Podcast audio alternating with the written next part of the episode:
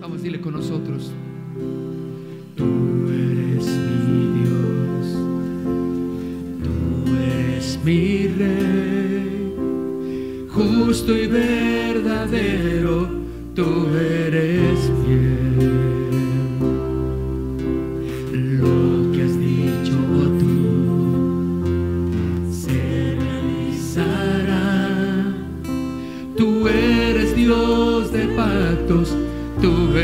Fiel. Dile una vez más.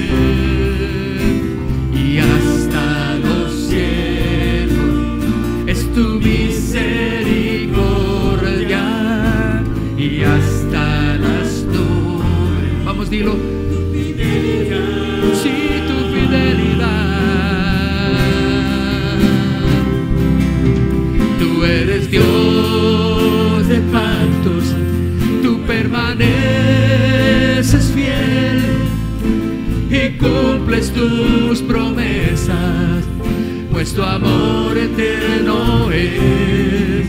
Y desde ahora y para siempre en ti yo confiaré.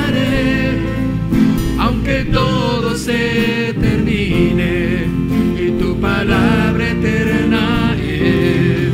Tú eres Dios de pactos, tú permaneces fiel y cumples tus promesas, pues tu amor eterno es. Y desde ahora y para siempre en ti yo confiaré. Vamos, dile a Él que todo se termine y tu palabra eterna es. Tú eres Dios de pactos, tú eres ¿Cuántos saben que nuestro Dios es fiel? Él cumple sus promesas.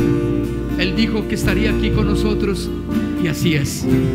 Él dijo que nos amaría y nos perdonaría si nos humillamos delante de Él y así es. Él es un Dios de pactos. Él cumple, por eso es Dios.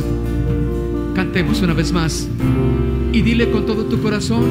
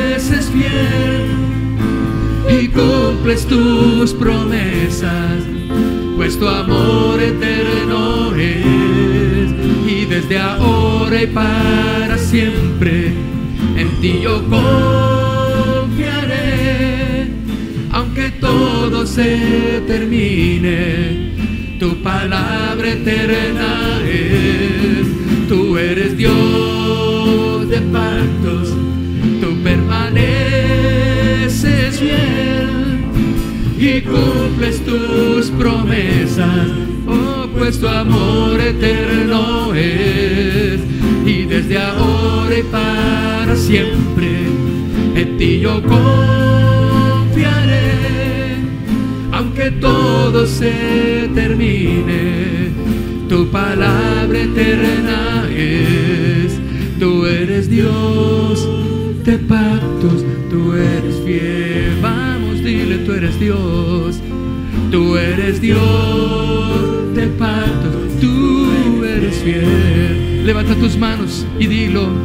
Tú eres Dios de pactos, díselo a Él. Tú eres Dios de pactos, tú eres fiel.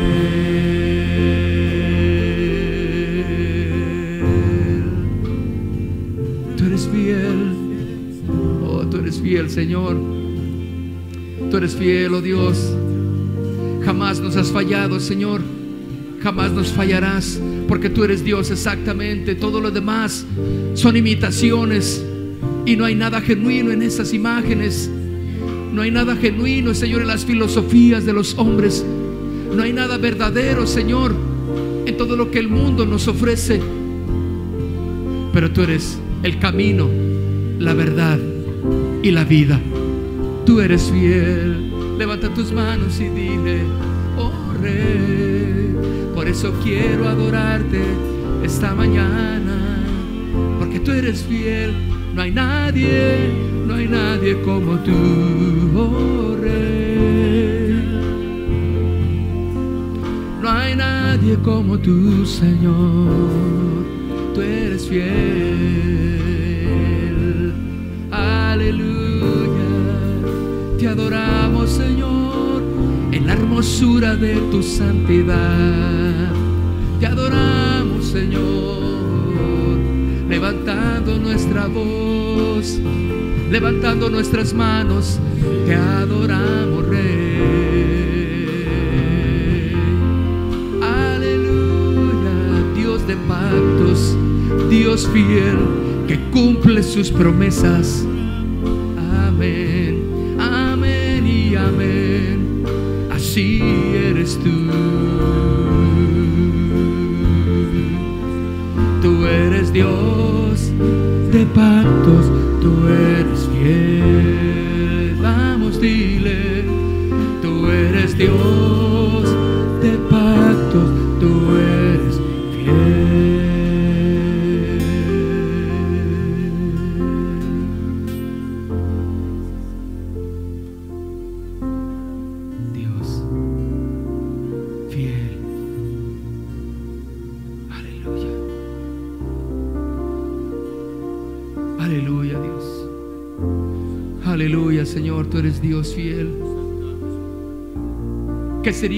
Nuestra vida sin tus promesas, Señor? ¿Qué sería de nuestra vida sin tu presencia aquí en nuestro corazón, Dios? Sucederían tantas desgracias y no sabríamos a quién recurrir. Y no sabríamos qué hacer. Oh Dios, pero suceden tantas cosas que son desagradables, cosas que deben suceder en la vida diaria. Pero cuando eso sucede, vamos a ti. Y vamos a ti, corremos a ti a escondernos ahí, Señor. Porque tú eres nuestro refugio fiel. Tú eres nuestro refugio, Señor. Y allí es donde podemos nosotros encontrar descanso en tu presencia. ¿Qué sería de nosotros si, si tú no estuvieras esta mañana aquí, en este lugar, donde te adoramos, respaldando, Señor, lo que hacemos? Cuando hay un corazón humillado, tú lo respaldas, Señor. Aleluya, Dios.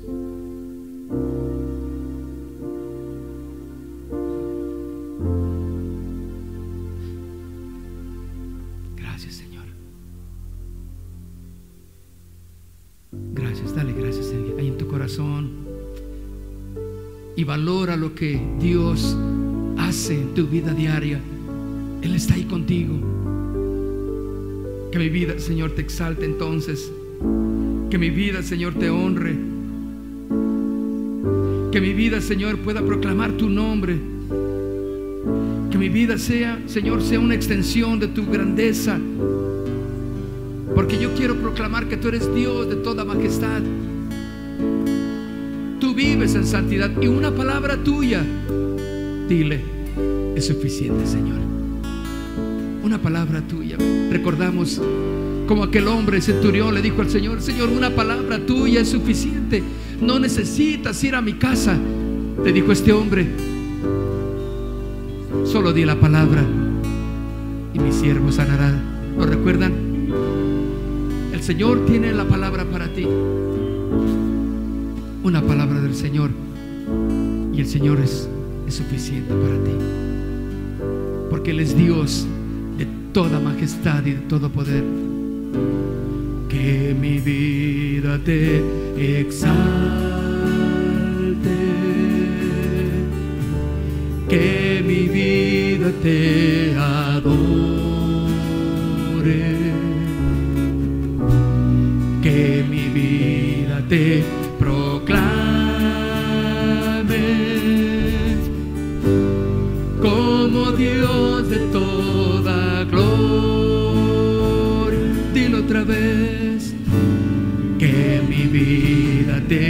exalte. Vamos, exáltale entonces, que mi vida te adore.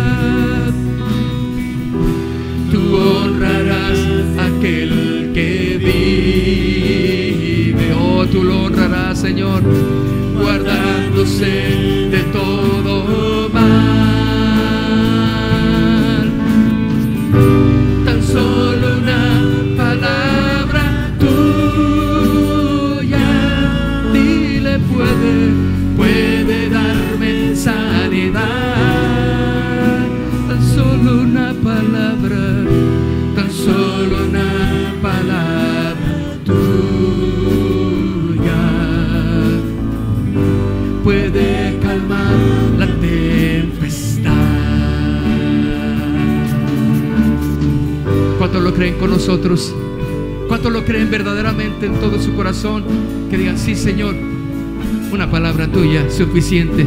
Calma toda tempestad. Por eso, en esta mañana, Señor, queremos entregarnos, rendirnos a ti y decirte con todo el corazón que mi vida te exalte.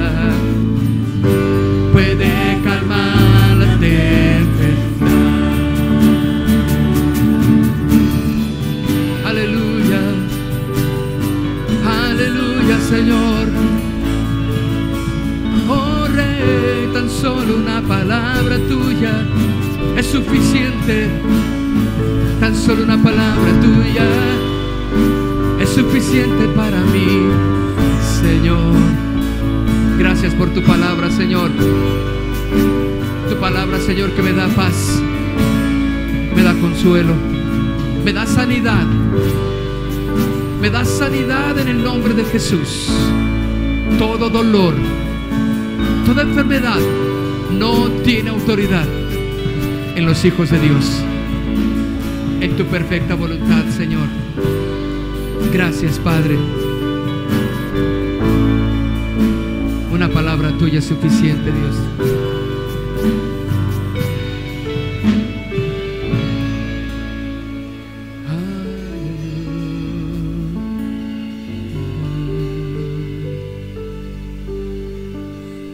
Gracias, Señor. Gracias, Señor. Palabra, Señor. Tu palabra es suficiente. Cuando llega tu palabra a nuestro corazón, ahí está tu palabra escrita también, Señor, que confirma lo que nosotros profesamos. Entonces, Señor, tu palabra es suficiente. Gracias, dile. Gracias por darme sanidad. Y proclamamos, Señor, que en la cruz del Calvario nos diste todas las promesas cumplidas ahí, Señor, nuestro corazón. Una palabra tuya suficiente. En el nombre de Jesús. En el nombre de Jesús. Aleluya. ¿Cuántos saben que el Señor es suficiente, verdad? Cuando el Señor da su palabra, es suficiente, no hay más. Este hombre del ejército le dijo el Señor, no, no quiero que vayas a mi casa, no es necesario. Tenía una fe en Jesús. Le dijo, nada más di la palabra. A distancia, Señor. Nada es imposible, le estaba diciendo ahí. Estaba glorificando a Jesucristo ahí. Nada es imposible, nada más di. Y mi siervo sana. Y el Señor se maravilló de la fe. Porque no había encontrado esa fe en aquellos que decían que eran sus hijos.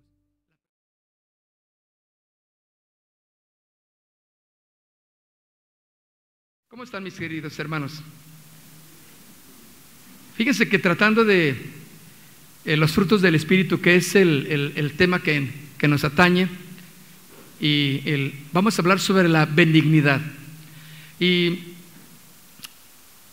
cuando yo estaba, lo, lo leo muy constantemente, eh, me doy cuenta de como si, si desde luego el Señor nos, nos, nos enmarcara en, en una conducta que tenemos y cada uno de los, de las, de los frutos de, del Espíritu que el cristiano debe de dar son, son, son frutos que, que llegan a nuestro corazón por parte del Espíritu Santo para darlos.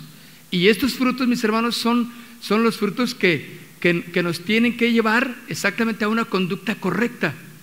Y yo, y yo cuando, cuando estaba eh, leyendo esto, los frutos del Espíritu en Gálatas 5, yo decía, ay Señor, este, ¿dónde los puedo poner en práctica? Como diciéndome, este, ¿dónde hay eso? ¿Dónde lo puedo poner? Y, y claramente el Señor me decía, en tu hogar, en tu familia.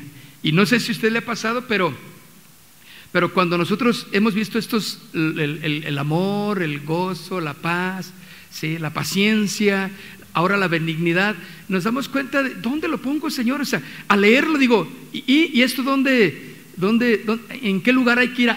¿En qué cancha podemos ir a, dar estos frutos? Es en tu casa. Cada uno de ellos, digo, Señor, porque ahí es el campo de batalla en el cual tú y yo tenemos que vivir de acuerdo a los lineamientos de la palabra del Señor. Entonces, mis hermanos, el siguiente eh, fruto que quiero compartir es, es, es- es el de la benignidad. El de la benignidad. Ahora, esta palabra benignidad, mis hermanos, ahora vayamos con, al, al libro de Efesios capítulo 4 también, en el verso 32.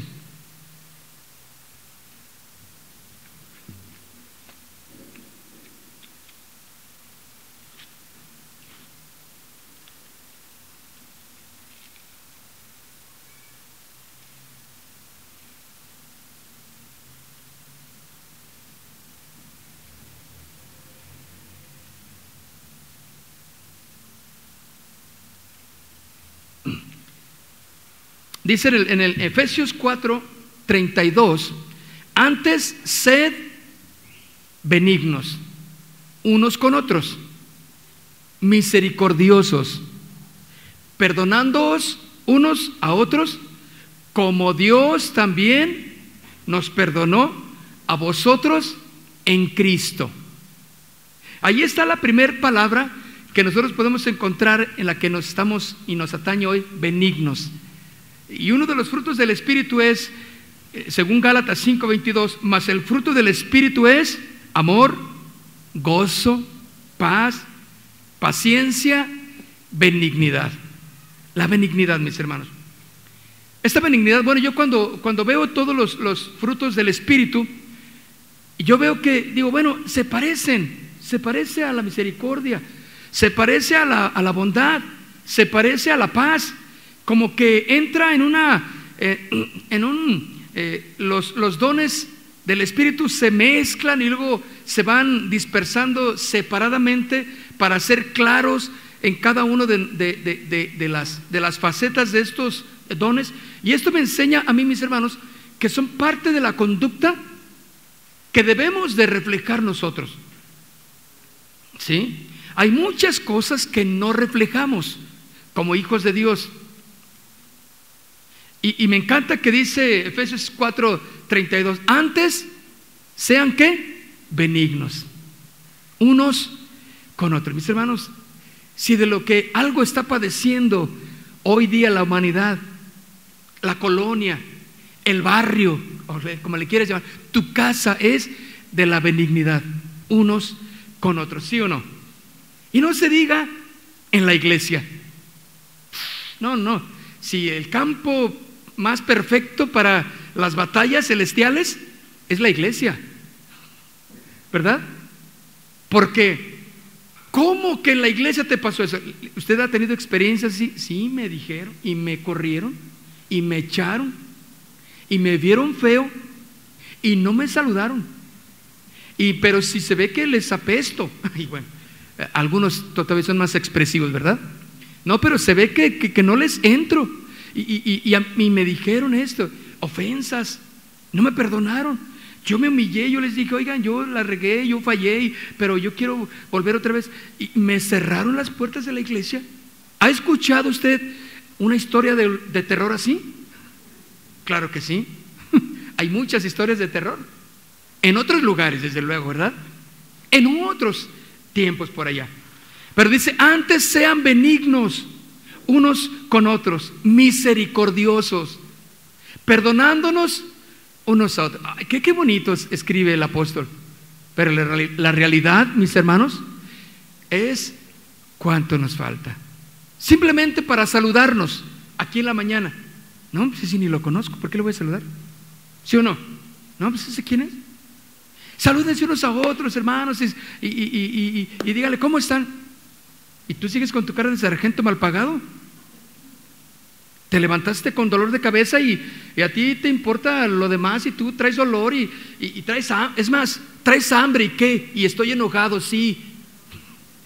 ¿Verdad? Algunos se enojan porque les da hambre, ¿no? Eh, les cambia el carácter rápidamente. Pero se fijan cómo, cómo muchas cosas que nos afectan en la, en la relación unos con otros fallamos, mis hermanos.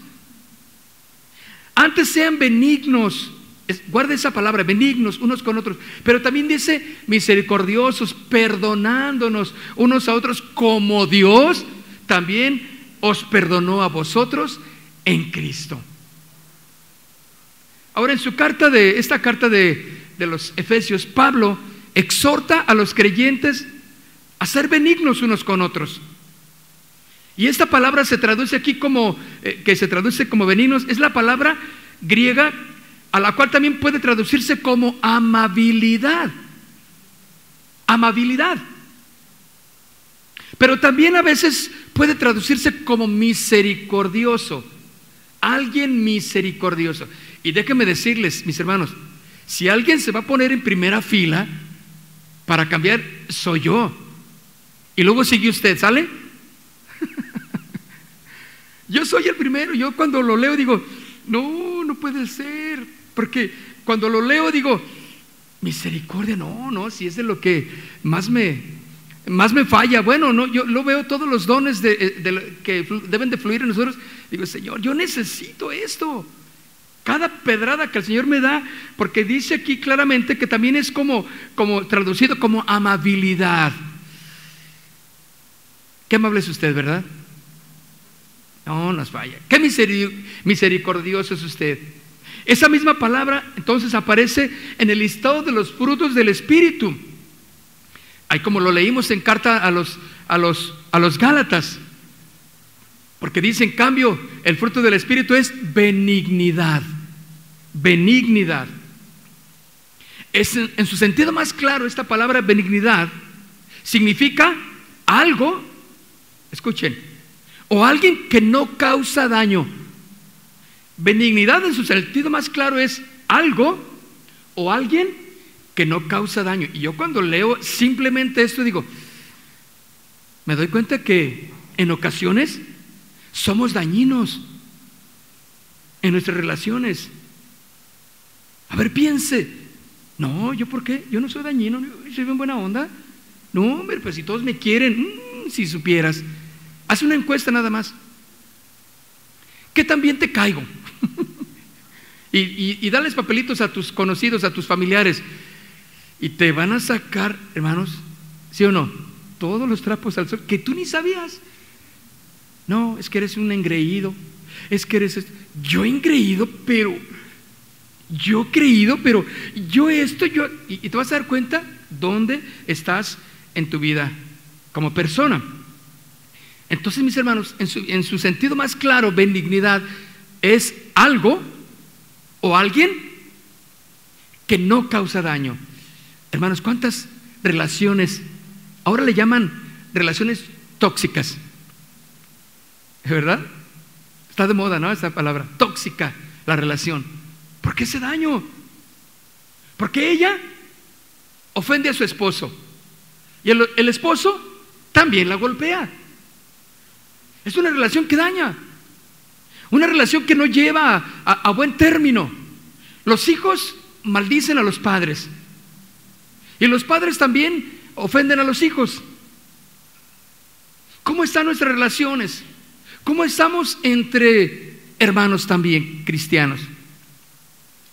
En este versículo de capítulo de Efesios 4, 32, aquí el, el, apóstol Pablo desarrolla a profundidad este concepto, ya que nos dice que debemos de ser benignos, es decir, amables. Y de acuerdo a las palabras, esto se logra siendo misericordioso con las demás personas, sabiendo perdonar, así como Dios nos perdonó a nosotros. ¿Cuántos recuerdan el Padre nuestro?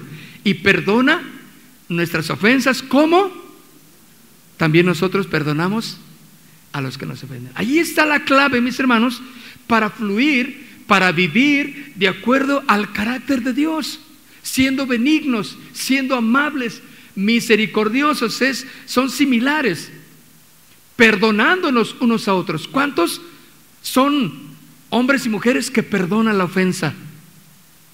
¿Cómo está la relación en casa? ¿Cómo está la relación entre hermanos? Entre familiares. Yo me, lo perdono si, si él primero hace esto. Ah, no, yo le voy a poner unas cláusulas para perdonarle. Cuando la Biblia dice, Señor, ¿cuántas veces perdonaré al que me ofendió?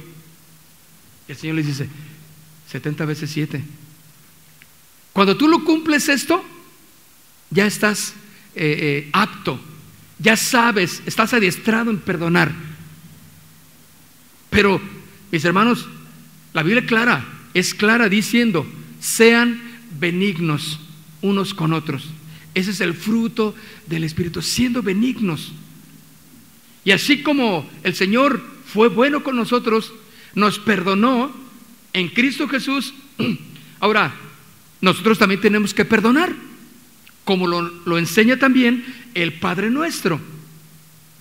Los griegos definían benignidad como la disposición del corazón, fíjense bien, para considerar los asuntos de los demás como si fueran propios. Eso es lo que los griegos definían como benignidad. La disposición del corazón. O sea, cuando alguien es benigno, hay ausencia de egoísmo en las relaciones. Mis hermanos, por donde quiera que le veamos, decimos, Señor, me estás hablando, me estás tocando. Nos enojamos porque alguien nos pide algo.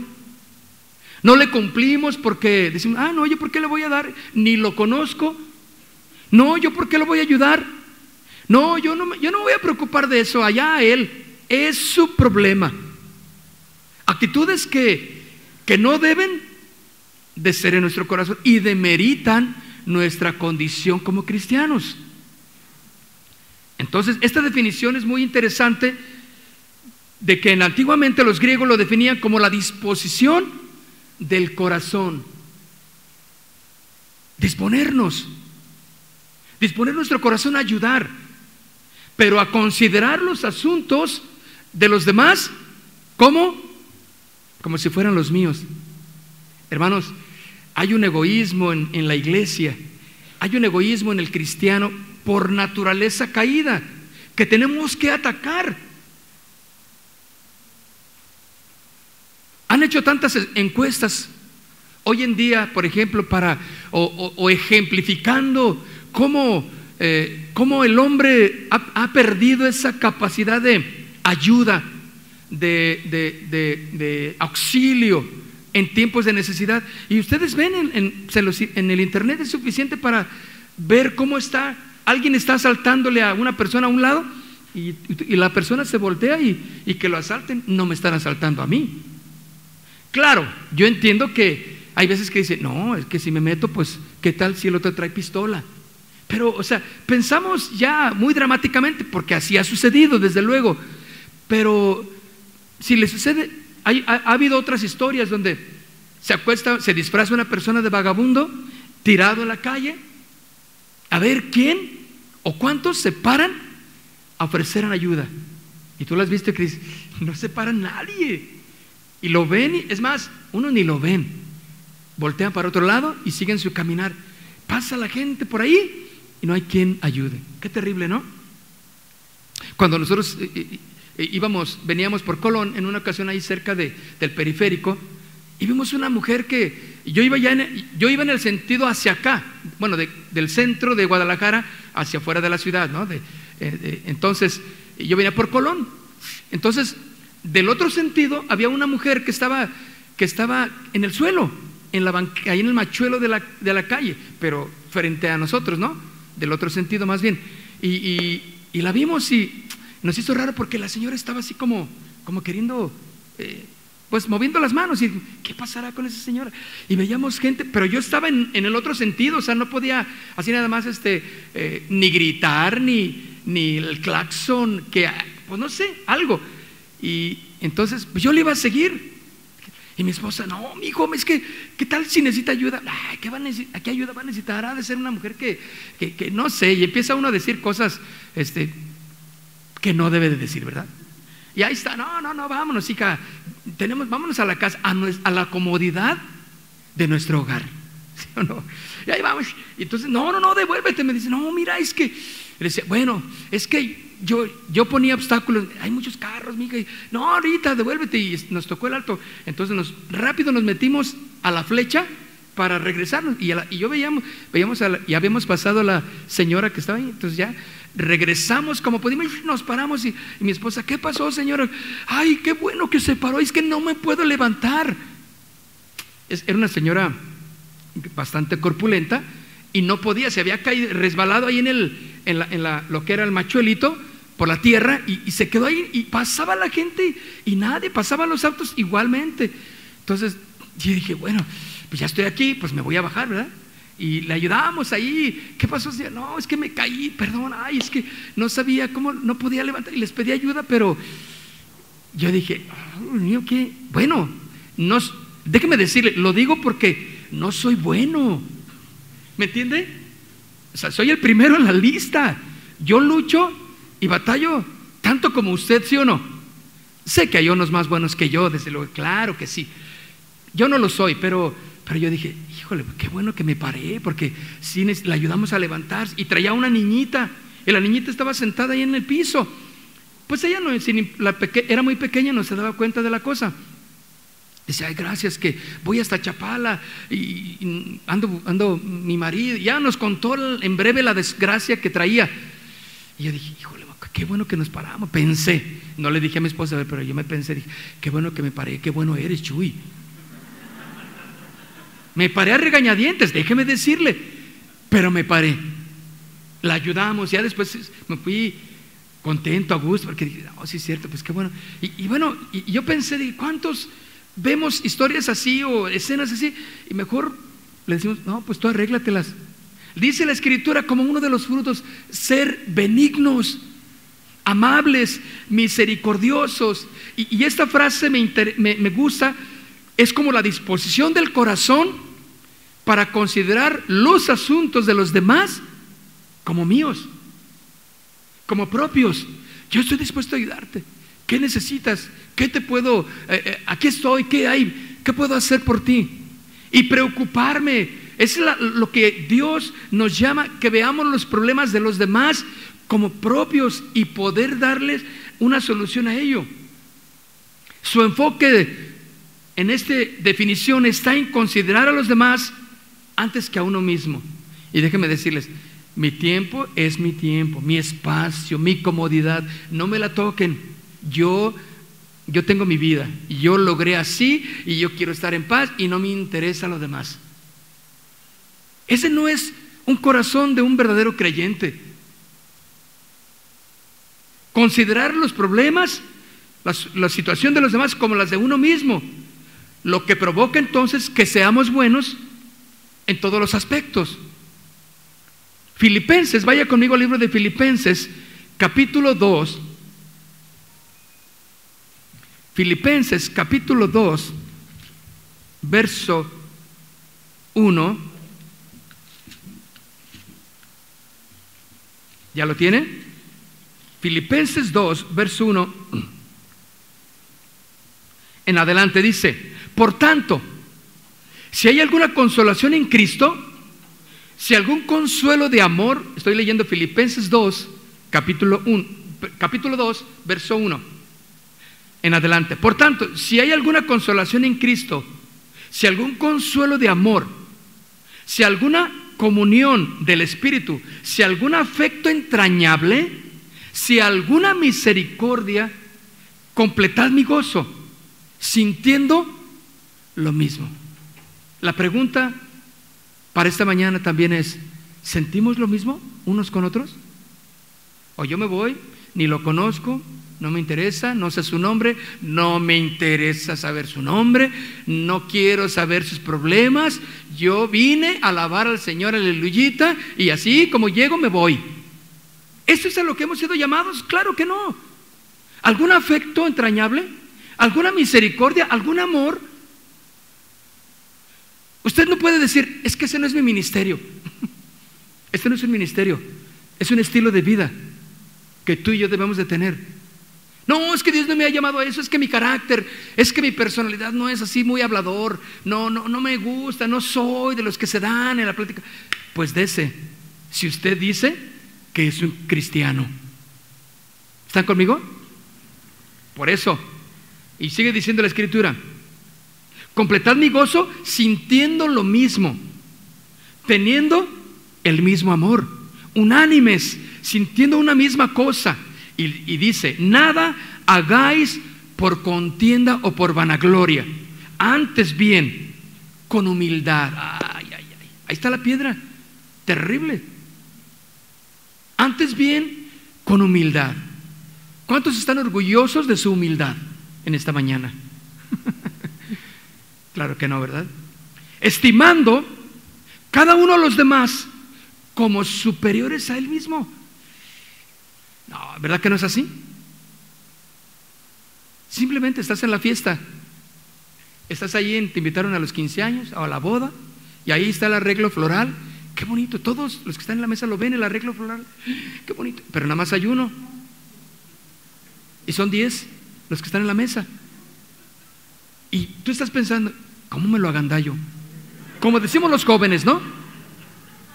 ¿Y cómo lo agarro? Es un detalle que se ve un detallote. Porque luego lo se ve cuando se llevan los, los, floreros, ¿no? Los centros de mesa. Y ahí estás pensando, ¿cómo me lo llevo? ¿Cómo lo agarro? Y, así poquito a poquito, aquellos se fueron al baño, se fueron allá, y tú, más para acá, y más para acá. Ya está en tu lugar. Todavía no lo agarras, pero ahí está. O sea, ¿por qué somos tan gandallas? ¿Qué no era para repartirlo? Creo que se reparten. Es más, algunos sí, pero otros los tienes que devolver. Y qué terrible chasco cuando ya vas en, las- en la puerta del, del lugar y te dicen, "Ah, disculpe, ese florero lo puede regresar, es que es para... Oh, perdón. Ya te haces así de la alta society. Y te ves mal.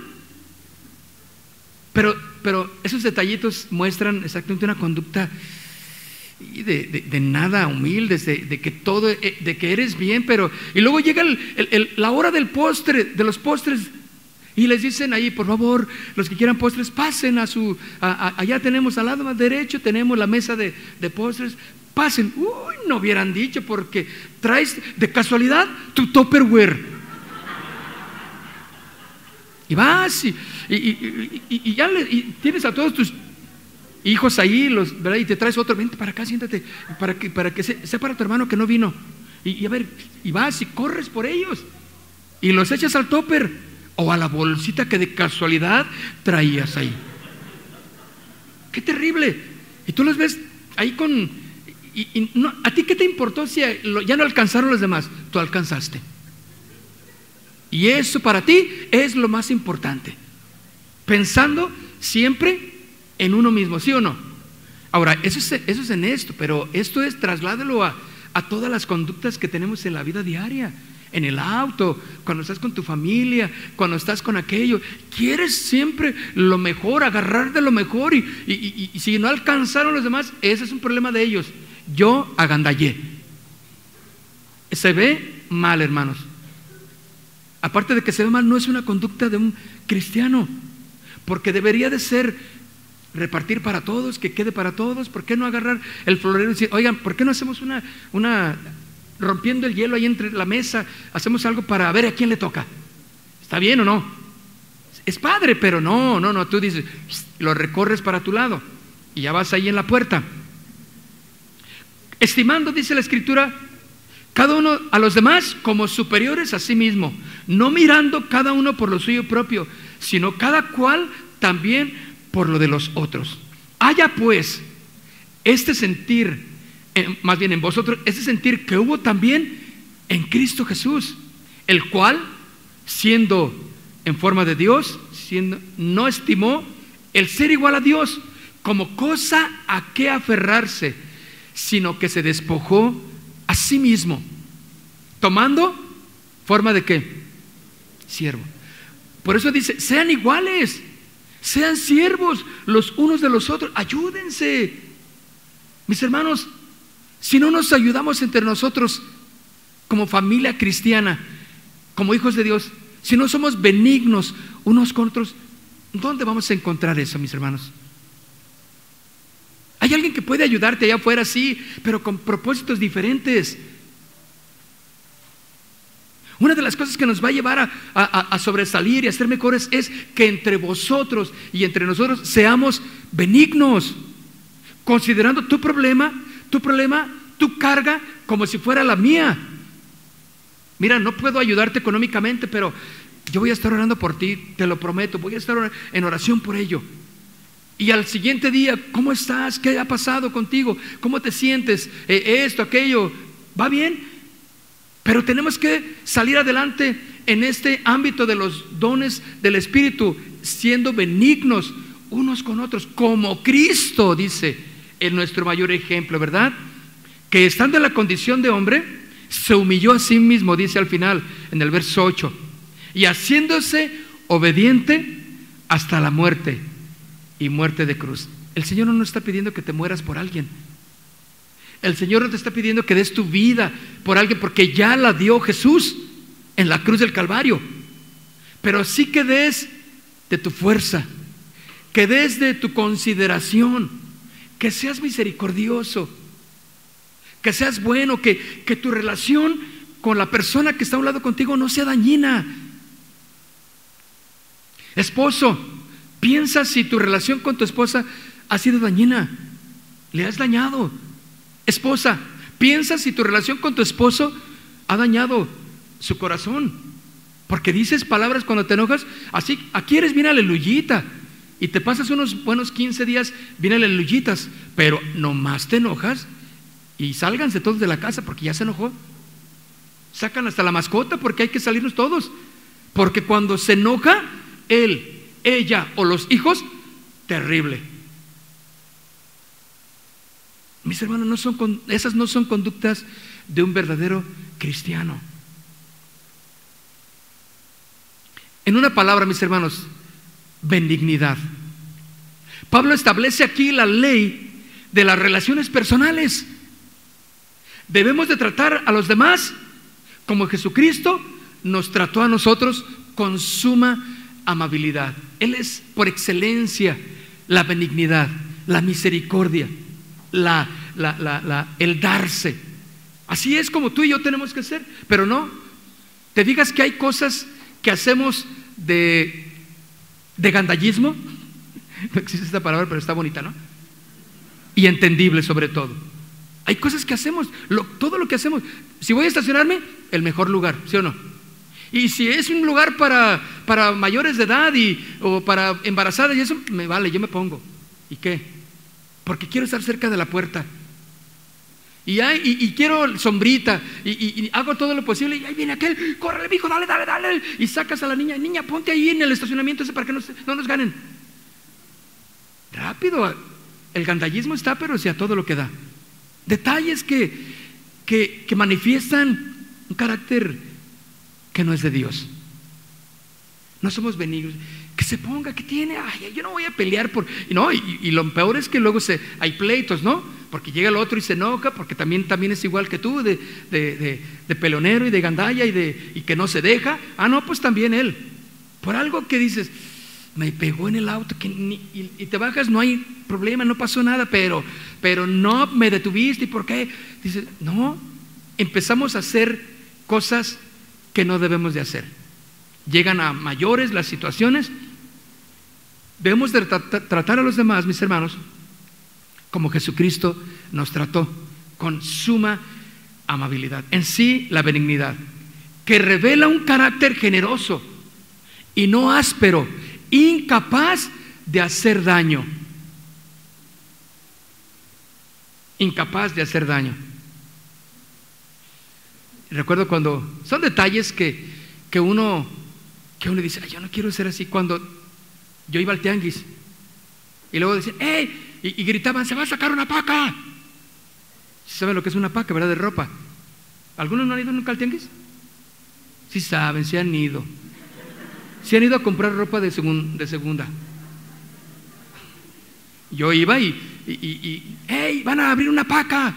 Y no, hombre, yo nomás veía que todas las, las, negociantes corrían. Y, pan, y, luego, el, a ver, a ver, decía el, que estaba ahí, a ver, espérense, yo las voy a sacar.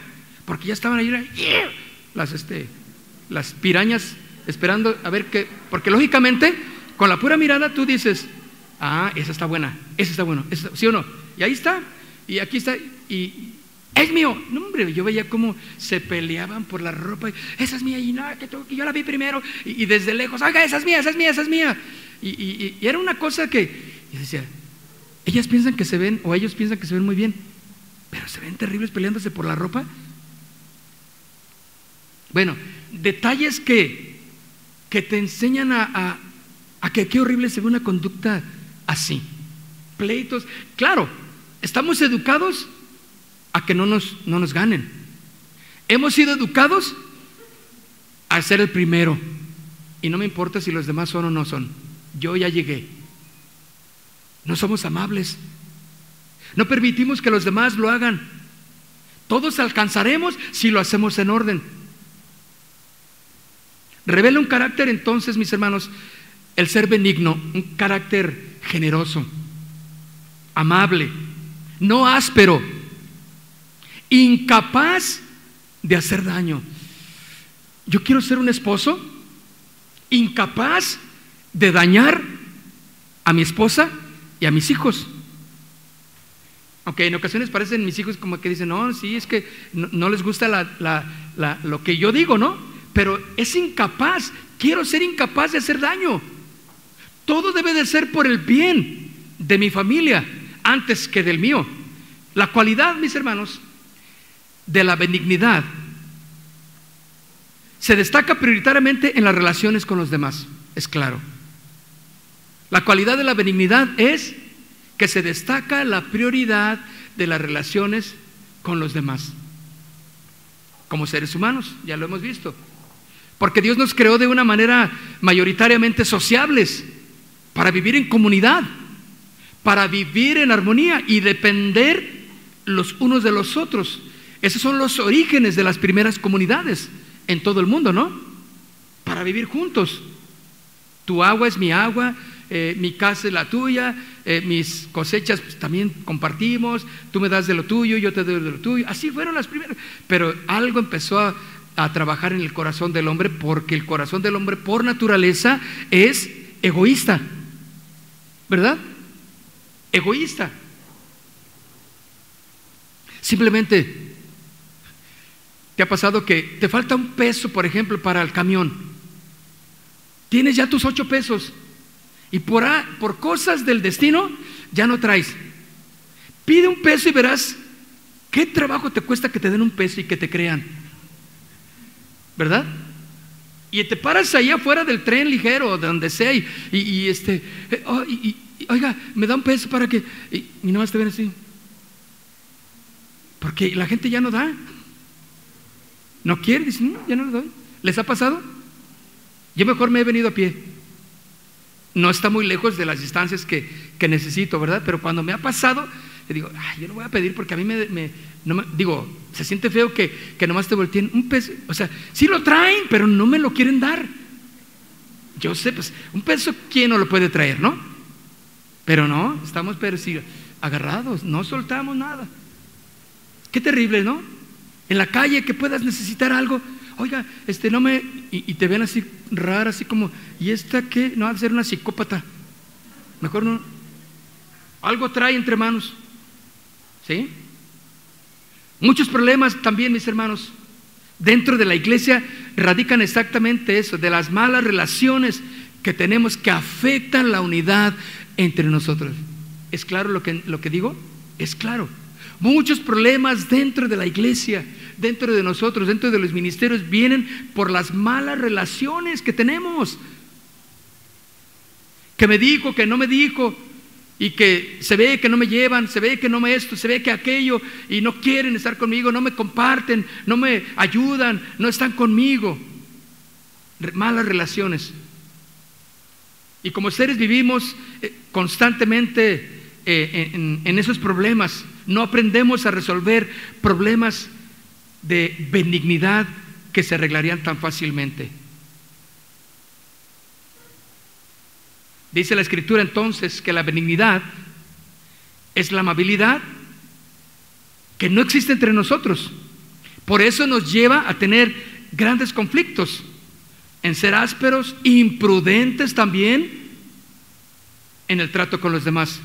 Y Pablo, mis hermanos, nos da un ejemplo claro de esta gran virtud de la benignidad. Primera de Tesalonicenses, capítulo 2.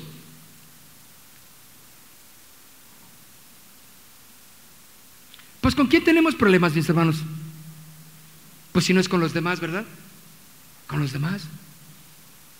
Aparte de los que tú traes, personales. Pero tenemos problemas con los demás. Se acabaron aquellos tiempos en los muchas cosas que hacíamos como familia, como convivio, porque están enojados los primos con los tíos y las nueras con la suegra y la suegra con todos y, ya esta Navidad cada quien se va a reunir ahí en su casita y órale ya, no podemos ya juntarnos porque la- el año pasado fue un caos. Porque nadie cuidó a nadie, yo sola ahí amasé la- para los tamales, nadie me ayudó, ¿sí o no? Yo estuve ahí sola, ah, sí, nada más llegaron a las, a las 9 de la noche, a las 10, ya le dice, ya venimos, bien felices, ¿verdad? Y yo aquí, miren, dándole al metate. Y todas llegaron ya, pues sí, cuando ya estaba todo. Ah, no, este año ya no vamos a hacer nada. Bien amargada la hermana, la familiar. Detalles así son los que suceden en las mejores familias, ¿verdad?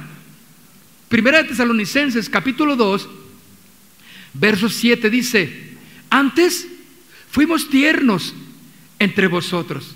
Miren, la- vean lo que es la benignidad en todo su, su esplendor aquí. Antes fuimos tiernos entre vosotros, como la nodriza que cuida con ternura a sus propios hijos.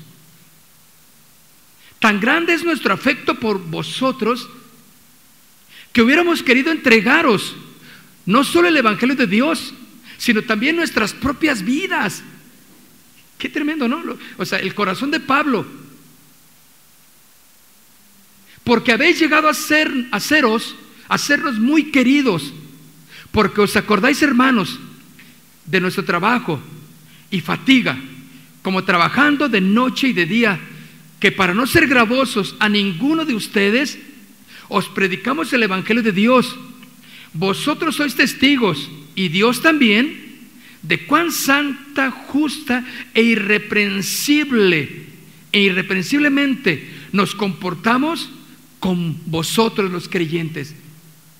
Pablo está diciendo, yo no tengo ni una pizca de haber abusado de mi autoridad sobre ustedes. Al contrario, yo los amé, les di la palabra, les di el evangelio, les enseñé. Y ustedes saben que yo jamás traté de hacerles daño en mi relación con ustedes.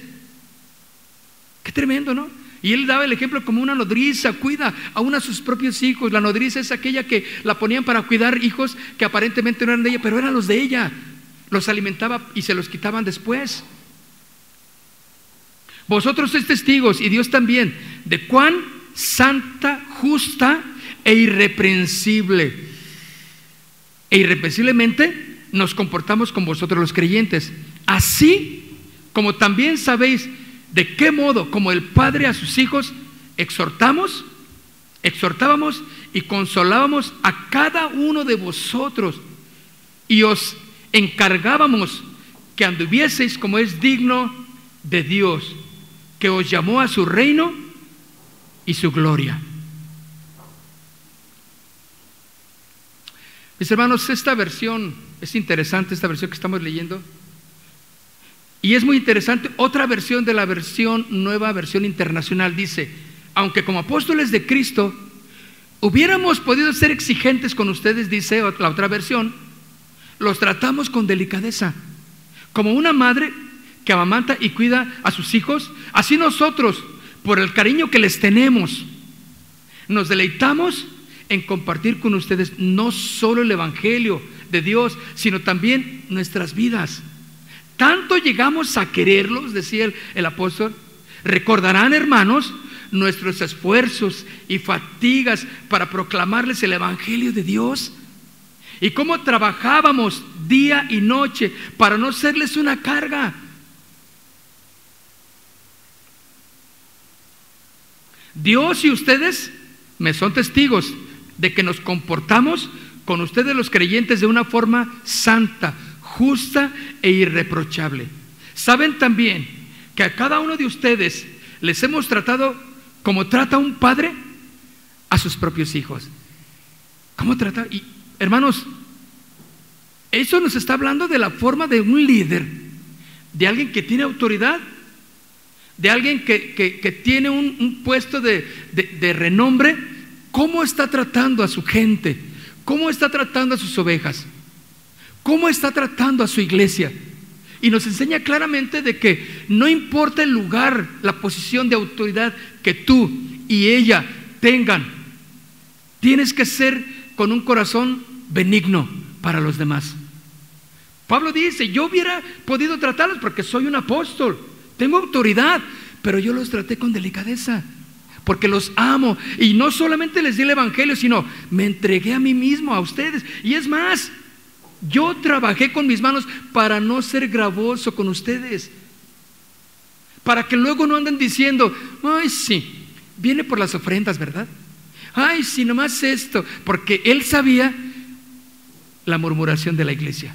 Él sabía el corazón de la congregación. Ustedes saben que yo los amo, decía el apóstol. Por eso dice, y los he tratado como un padre trata a sus hijos. Los hemos animado, consolado y exhortado a llevar una vida digna de Dios, que los llama a su reino y a su gloria. En este versículo, mis hermanos, estos versículos que leímos de la versión eh, nueva, versión internacional, Pablo nos muestra un ejemplo claro de la amabilidad, de la benignidad de cada uno de nosotros debe de fluir para los demás, poniendo y, y exigirles basados en su autoridad como Pablo, lo pudiera haber hecho, pero se presenta como un padre espiritual, recordándoles su arduo trabajo para con ellos, su buen ejemplo que les dio, los exhortó, los animó, los consoló, haciendo suyos los problemas de los demás. Mis hermanos, el apóstol Pedro también anima a los pastores a no ejercer su liderazgo como capataces, sino como ejemplo de que todo lo que ellos hicieron por los demás.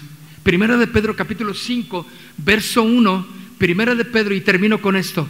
Primera de Pedro capítulo 5, verso 1 dice, ruego a los ancianos que están entre vosotros, yo anciano también con ellos, está hablando de la autoridad, no de la edad. Está hablando de la gente que está a cargo. Alguien que tiene autoridad en ese lugar. Los pastores, los servidores. Ruego a los ancianos, ¿están conmigo? Primera de Pedro capítulo 5, verso 1. Ruego a los ancianos que están entre vosotros, yo anciano también, con ellos, y testigo de los padecimientos de Cristo, que soy también participante de la gloria de que será revelada, apacentad la grey de Dios que está entre vosotros, cuidando de ella, no por fuerza, sino voluntariamente, no por ganancia deshonesta, sino con ánimo, disposición. ¿Qué necesitas? ¿Qué pasa contigo? ¿Por qué no habías venido? Tengo rato que no te veo. ¿Todo bien en tu casa? Déjame orar por ti. Déjame, vamos a orar juntos. Y puedes ir a visitarle a su casa. Puedes ir a visitarle en, en, su trabajo, una llamada por teléfono, si es posible ahora. No te sientas mal si dices, ya ve hermano, nadie me habló. Porque eso es también pensar en sí mismo nada más. ¿Tú a quién le hablaste? ¿Tú a quién fuiste a visitar? ¿Tú a quién saludaste que no sea tu hijo? Que no sea tu esposo, ¿verdad? Porque siempre saludamos al esposo y al hijo y salúdense unos a otros, es el mismo. Ya nomás le extiendo la mano y órale, ya sé quién. No, ve con alguien. Alguien necesita una palabra de consolación, una palabra de ánimo y no lo hemos hecho. Qué terrible, mis hermanos.